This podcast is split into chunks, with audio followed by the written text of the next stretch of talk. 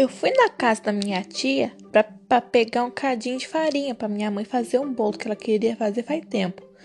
Minha tia, quando eu cheguei lá, tava fazendo jantar, então fiquei lá um cadinho mais do que devia.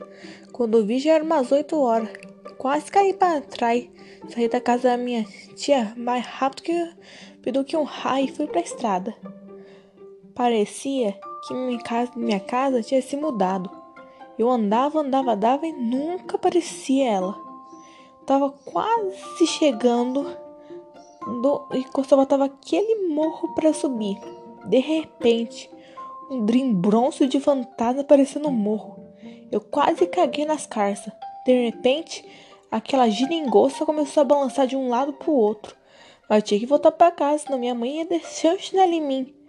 De, daí, dei uma de louco e fui subir o morro.